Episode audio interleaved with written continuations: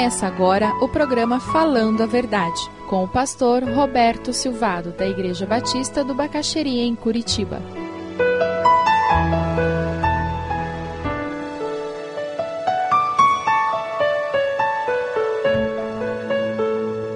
Mateus 13, de 44 em diante. Jesus estava falando algo que era comum para aqueles que ouviam.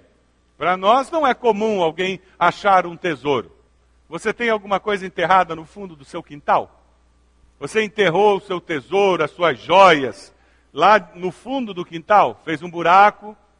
Ninguém faz isso, mas naqueles dias, as pessoas entendiam claramente o que Jesus queria dizer. Agora vamos tentar limpar a barra desse coitado, desse homem que achou o tesouro, escondeu o tesouro, vendeu tudo que tinha, foi lá e comprou a terra porque ele queria ficar com o tesouro. Ele não era desonesto. Sabe o que a lei judaica dizia com relação a tesouros encontrados? A lei judaica dizia: quem encontrar o tesouro torna-se dono dele. A lei era muito clara. Quem encontrasse um tesouro seria o dono daquele tesouro. Por isso que aquele homem, naturalmente, ele fez aquilo. Ele escondeu o tesouro de novo, só ele sabia onde estava, foi lá, vendeu tudo que ele tinha, comprou a terra.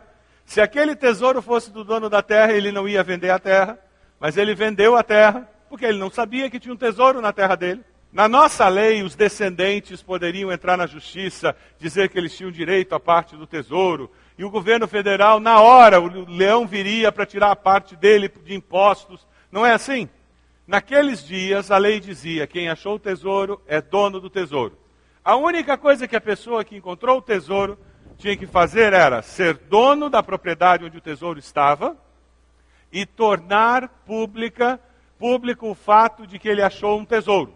Ele tinha que ir lá no, na porta da cidade e dizer: Eu sou dono dessa área e eu encontrei um tesouro.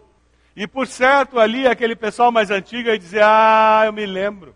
Há 50 anos atrás, tinha uma família muito rica que era dona daquilo. Eles fugiram em tal guerra. Provavelmente surgia toda essa conversa. Mas a lei dizia que quem encontrava o tesouro e tornava público o tesouro se tornava dono dele.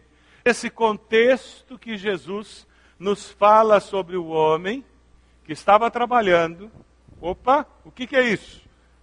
abriu, era uma caixa com joias, com moedas, com dinheiro, e ele disse: Achei um tesouro. Ele fechou a caixa, cobriu, foi lá, vendeu tudo que ele tinha, comprou o terreno e agora o tesouro era dele. E ele vendeu tudo que ele tinha sem pensar duas vezes, porque ele sabia do valor do tesouro que ele havia encontrado. Vamos conversar um pouquinho sobre a pérola, versículos 45 e 46. Você encontra a pérola. Como aqueles que ouviram a parábola da pérola, ouviram essa parábola. No mundo antigo, as pérolas ocupavam um lugar muito especial, porque era muito difícil você encontrar uma pérola perfeita, redonda. Hoje nós estamos acostumados com uma qualidade de pérola que é resultado de nós termos pérolas cultivadas. Naquela época você tinha pérola, você achou uma ostra no meio da imensidão do oceano que tinha uma pérola dentro. E nem toda ostra tem pérola dentro. E elas agradecem o fato de que nem todas elas têm pérola dentro. Hoje nós compramos pérolas redondinhas, perfeitas, porque eles pegam a coitada da ostra, colocam um grãozinho de areia na coitada da ostra, colocam a coitadinha da ostra num viveiro de pérolas, e ela fica ali sofrendo e produzindo a pérola, até que alguém vem e tire a pérola dela.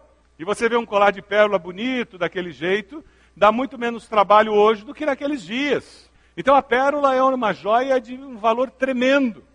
E os ricos daquela época, eles gostavam tanto do status da pérola que era comum eles ficarem com pérolas na mão enquanto conversavam, para admirar a beleza e para mostrar riqueza. Então era muito comum você, numa reunião de ricos, eles terem uma, duas ou três pérolas na mão, porque eles estavam mostrando riqueza e ao mesmo tempo apreciando o valor estético daquela peça. Quando Jesus fala que o reino dos céus é como aquele homem que encontra uma pérola de grande valor, ele está falando sobre uma realidade que todos conheciam. Aqueles que compravam e vendiam joias, eles viviam atrás de pérolas bonitas, perfeitas. porque eles sabiam que era uma venda garantida. Era aquela negociação que ia dar um lucro tremendo. Então eles estavam sempre atrás de uma pérola bonita, e a pérola bonita, ela tinha um grande valor. Ele ia pagar muito por ela, mas certamente ele venderia por muito mais. E Jesus disse que aquele homem, quando descobre essa pérola de grande valor, ao invés de, dele comprar a pérola para vender, ele diz: essa pérola é preciosa demais, eu vou vender tudo que eu tenho, porque eu quero ter essa pérola para mim. Aquele homem que buscava pérolas de valor, ele encontra e ele fica tão impressionado com a beleza e com o valor daquela pérola, que ele diz: Eu vou comprar, eu vou vender tudo que eu tenho, mas eu vou fazer isso para ficar com esta pérola para mim. E nós? Como nós precisamos ouvir a história? Aquelas pessoas ouviram a história com esse pano de fundo cultural, com essa realidade dos dias deles. E nós? Como nós precisamos ouvir a parábola? Versículo 44. Deus, como que eu vou ouvir a tua voz através desse texto? Como que eu vou aprender algo novo através desse texto? Como que vendo esse pano de fundo cultural eu posso aprender alguma coisa de valor para a minha vida, para o meu relacionamento com o Senhor. Versículo 44: O reino dos céus é como um tesouro escondido num campo. Certo homem, tendo encontrado, escondeu-o de novo, e então, cheio de alegria, foi, vendeu tudo o que tinha e comprou aquele campo. Qual é a mensagem central? Alegria da descoberta e a disposição de se desfazer de tudo para possuir o tesouro. Alegria da salvação e a disposição de abandonar tudo para possuir a vida eterna, a salvação eterna. No versículo 44, Jesus compara o homem com alguém que ouve e entende o evangelho. Esta aplicação da mensagem central desse texto. O reino dos céus é aquela realidade da presença e do senhorio de Cristo em nossas vidas. O reino de Deus é a presença e o senhorio de Jesus em nossas vidas. Quando eu me arrependo dos meus pecados, reconheço que Jesus morreu naquela cruz no meu lugar, eu confesso Cristo como Senhor e Salvador. Quando eu faço isso, sabe o que acontece? O reino de Deus é instalado na minha vida. Jesus se torna rei da minha existência. E quando eu oro por alguém da minha lista de sementes, quando eu falo de Jesus para alguém no meu trabalho, e aquela pessoa que ouve o meu testemunho de como Deus mudou minha vida, e ela aceita Cristo como Salvador, o que está acontecendo é que o reino de Deus que estava em mim é expandido até aquela pessoa. E antes Jesus era rei da minha vida, e agora Jesus é rei da minha vida e da vida daquela pessoa. Nós expandimos o reino de Deus quando nós repartimos a salvação em Cristo e as pessoas aceitam a Jesus como Senhor. E Jesus diz: o reino de Deus é como esta situação, em que o homem vê aquele tesouro e diz: é bom demais para deixar passar. Eu vou jogar tudo que eu tenho na minha vida para trás e trocar por isso. Jesus está nos mostrando que aquele homem faz isso com alegria e não com tristeza. Seguir a Cristo não é um fardo, seguir a Cristo não é um sacrifício, seguir a Cristo é a melhor coisa que existe no mundo. Ser religioso é um fardo. Cumprir ritos religiosos por obrigação, por medo, é um fardo. Mas seguir a Cristo, o fardo do Senhor Jesus é leve.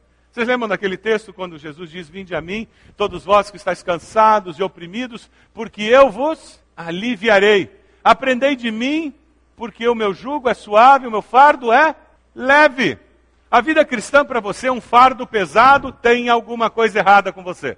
Tem alguma coisa errada na maneira como você se relaciona com Deus. Quem sabe você não encontrou o Deus da graça e da misericórdia, o seu Deus anda de chicote atrás de você. Quem sabe você não vive seguindo a Deus porque o amor de Cristo te constrange. Você vive seguindo a Cristo porque você tem medo de ir para o inferno. Ninguém caminha com Cristo, ninguém aceita a Cristo por medo do inferno. Nós aceitamos a Cristo constrangido, abraçados pelo amor eterno e incondicional de Deus.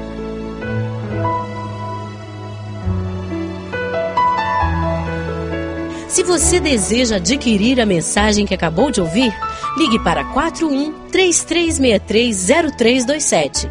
Mencione o título ou o dia da mensagem e envie um e-mail para vida@ibb.org.br.